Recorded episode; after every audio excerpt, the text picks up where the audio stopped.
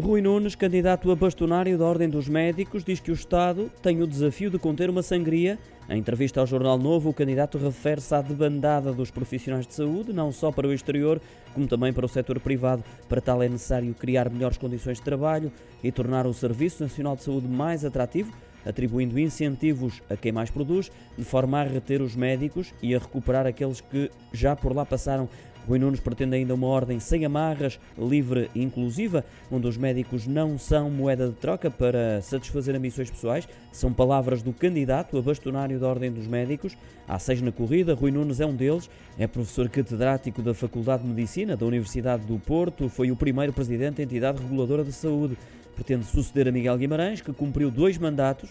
As eleições para o triênio 2023-2025 decorrem até 19 deste mês.